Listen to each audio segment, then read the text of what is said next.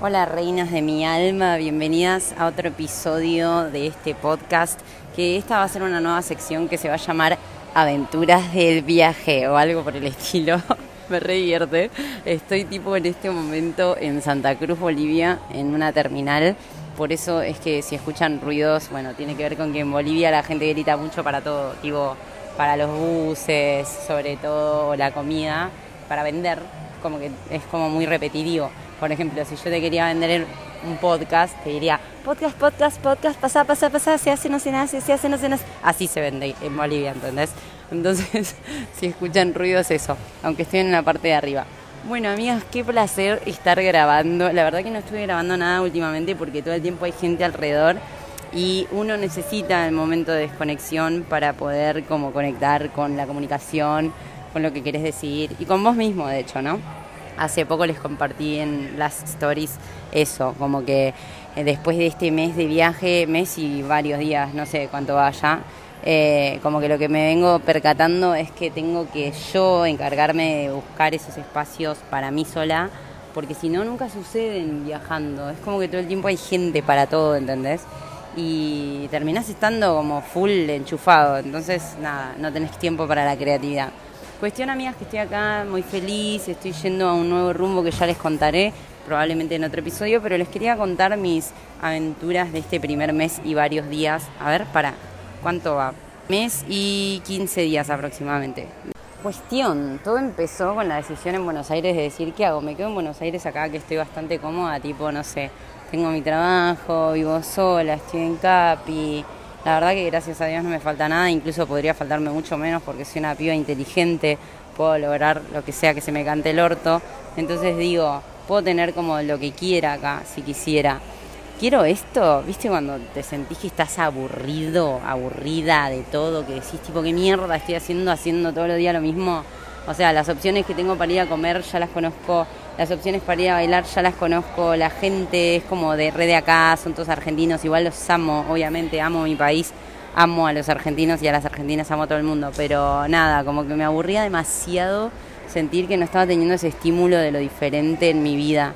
Y todo el tiempo por mi cabeza se pasaba a viajar, ¿viste? Viajar, viajar, viajar. Yo igual seguía un poquito enganchada de una persona que gracias a la vida pude terminar de hacer el cierre, gracias a intentar varias veces como congeniar con esa persona, ¿no?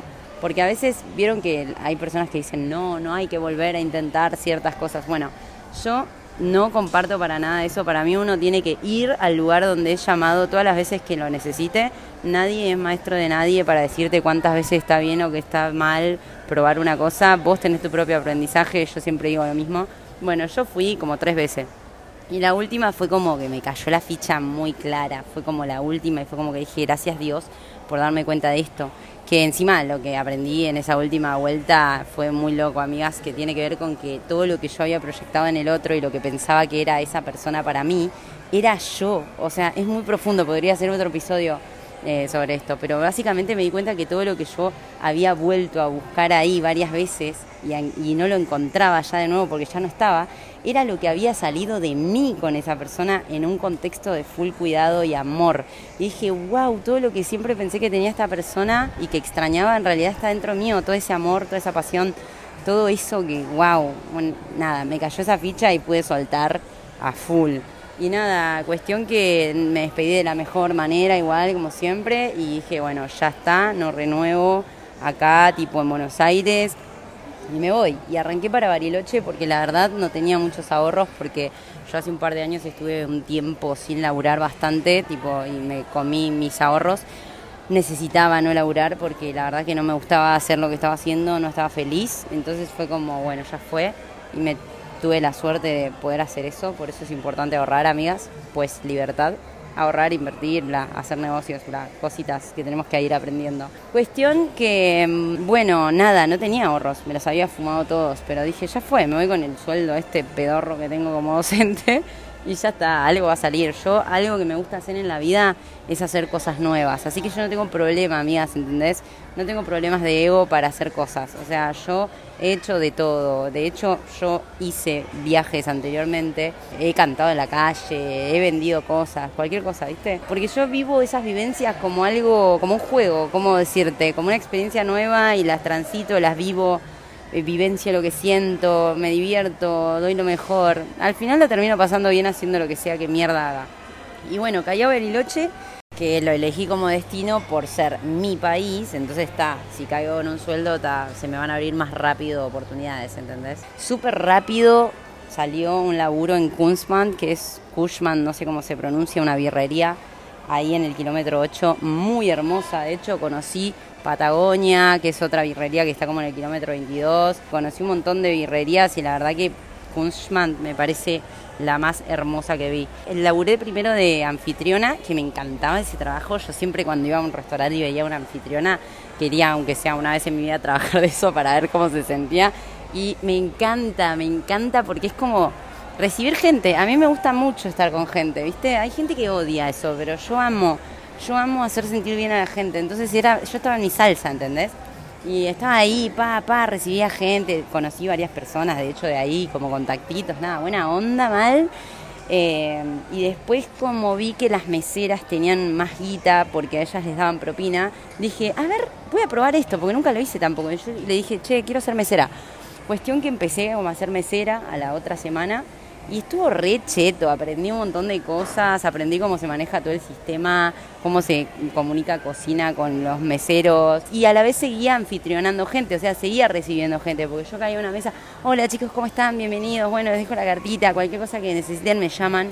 O sea, estaba haciendo lo que a mí me gusta hacer, que es ser amable con la gente y encima, nada, me daban plata, ¿entendés? Y aparte era una experiencia nueva, como siempre dije, yo digo, no hay ninguna experiencia que hasta ahora me haya seducido lo suficientemente como para que la quiera hacer toda la vida. O sea, salvo bailar, creo, ¿no? Pero todo lo demás yo lo veo como un juego, como que ya fue, ¿entendés? Es lo que me divierte de la vida, ir probando un montón de cosas nuevas. Así que mientras a mí sea nuevo, dámelo porque me encanta, yo lo quiero ir a conocer. Y bueno, nada, amigas, dije, me voy a la mierda de Buenos Aires, pintó ir a Bari, pintó ese trabajo, estuve un mes en Kunschmann re lindo. Tipo, yo a veces estaba laburando ahí, me miraba afuera y decía, ¿qué carajos este lugar? ¿Por qué es tan hermoso? Ustedes no saben la vista que tiene ese lugar. Si van a Bari ya saben. Después estuve viviendo en un hostel con gente. La verdad que no es muy cómodo Bariloche en ese sentido porque hay una crisis habitacional muy zarpada, como que no es fácil conseguir un lugar digno para vivir y que no te arranquen el ojete. También podría hacer un episodio del podcast sobre esto, sobre la invasión que estás habiendo en Latinoamérica, que no es una invasión violenta y directa como antes solían ser en la antigüedad, sino que ahora son económicas. La gente de Argentina que tiene ganas de vivir una vida como de no escasez económica, uno, o tiene la suerte de acceder a tecnología y a educación y a poder hacer esas carreras nuevas en las que pueden laburar para afuera o dos se tienen que ir del país. O sea, están echando a la gente. ¿Por qué? De Argentina es un paraíso, amigas. Yo quiero que las que estén en Argentina entiendan que vivimos en un país que es una maravilla, en un montón de sentidos. La calidad humana, la cultura, los paisajes, todo, la globalización de todo lo que puedes encontrar ahí. Argentina es un país increíble. Entonces, ¿qué pasa? Mucha gente de Europa, de todo el mundo, yanquis, de todos lados, que vienen con dolarucos, están yendo a vivir a Argentina directamente. ¿Y qué pasa? Cuando viene mucha gente extranjera a vivir a tu país, se empiezan a dolarizar los precios porque te lo empiezan a cobrar a precio dólar. Para ellos sigue siendo barato, ¿entendés? Porque ellos vienen como de paseíto a tu, o sea, se compran acá algo de lo mejor en el barrio más cheto por dos pesos. Ellos son reyes acá, ¿entendés? De lo cual yo no estoy criticando ni en pedo el turismo ni nada, pero escuchen a lo que voy. El tema es que eso termina afectando a la gente del lugar, por ejemplo. En Buenos Aires, te estoy hablando de Buenos Aires, que es una ciudad gigante. Hace un par de años vos te ibas para Villa Urquiza y había solamente vecinos de Villa Urquiza que vivían de toda la vida ahí, ¿entendés? Villa Crespo, lo mismo. Bueno, ahora te vas a Villa Urquiza y capaz que te encontrás un alemán tomando un café que vive ahí a dos cuadras. O sea, a mí me estaba pasando salir a bailar y cruzarme con alemanes, con suizos, con gente de todos lados del mundo y yo les decía, ¿qué onda? ¿Estás de vacaciones? No, vivo acá, vivo en Palermo, vivo en Recollet, como que entendés a lo que voy. ¿Y eso en qué afecta a la gente de Argentina? Los precios suben porque se empieza a convertir tu propia ciudad en un atractivo para estos turistas, ¿entendés? Tipo, claro, puedo sacar más guita. Entonces los precios suben y la gente no puede acceder a lo suyo, básicamente. Ese es el tema, eso es lo que está pasando en toda Argentina en general y en los lugares más zarpados y hermosos en particular, como es el sur, Buenos Aires, bla, bla, bla. Entonces, nada, amigos, nos están echando, así que hay que ponerse pillos y hay que ponerse a estudiar, hay que ponerse a generar herramientas con la tecnología, porque la verdad que es lo único que nos puede salvar del abuso económico que nos están impartiendo. Ah, porque hablaba como una abogada, loco. Ay, chicas, bueno, ahora capaz voy a hacer una story en esta terminal para que vean a dónde hice el podcast. Eh, bueno, cuestión, reinas, que fui para ahí, para Bari, laburé un mes y con esa guita dije, che, yo me voy, porque Bari es muy tranquilo, o sea, todo bien, es muy hermoso, todo lo que vos quieras, pero como que yo quiero hacer más cosas con arte, ¿viste? Y no había una mierda con arte, no había dónde bailar, no había, no había movida. Era como muy pueblo todo, ¿entendés? Es como todo mucho turismo para senderismo nada más en Bariloche, ¿entendés? Y yo no, o sea, todo bien, amo la naturaleza y amo el senderismo. Yo viajé mucho por Bariloche, no sé. en total habré viajado más de tres o cuatro meses por, por el sur. Entonces no es que no curtí ese turismo, pero ya está, ahora quiero hacer cosas con arte, quiero lugares con más movida. Y dije, bueno, ya fue a moverme, Tuki, y empezó esta aventura en la que estoy ahora, que terminé acá en Bolivia, que estoy yendo a un lugar que ya se los voy a contar en el próximo episodio de Aventuras del Viaje, ah, no sé cómo se va a llamar porque queda re rari, Aventuras del Viaje. Pero bueno, cuestión que pintó irse y me fui todo por tierra, obviamente, porque no me iba a gastar todo el dinero en un vuelo. Así que dije, bueno, voy por tierra, me fui para Chile, crucé todo Chile por tierra, después crucé para Bolivia y ahora estoy en la mitad de Bolivia y bueno, ya se imaginarán si hacen el recorrido y si no, bueno, ya les contaré. Pero bueno, me quedan dos días todavía de viaje en ese, en ese camino, digamos, en el medio de Bolivia, desde La Paz hasta Santa Cruz, hubo un corte en la ruta y estuvimos 15 horas en el bus, casi nada, em, para ponerte la rayita en el orto. Igual yo te juro, amiga, o sea, yo amo tanto la aventura y lo nuevo, que a mí esas situaciones no me exasperan ni me molestan.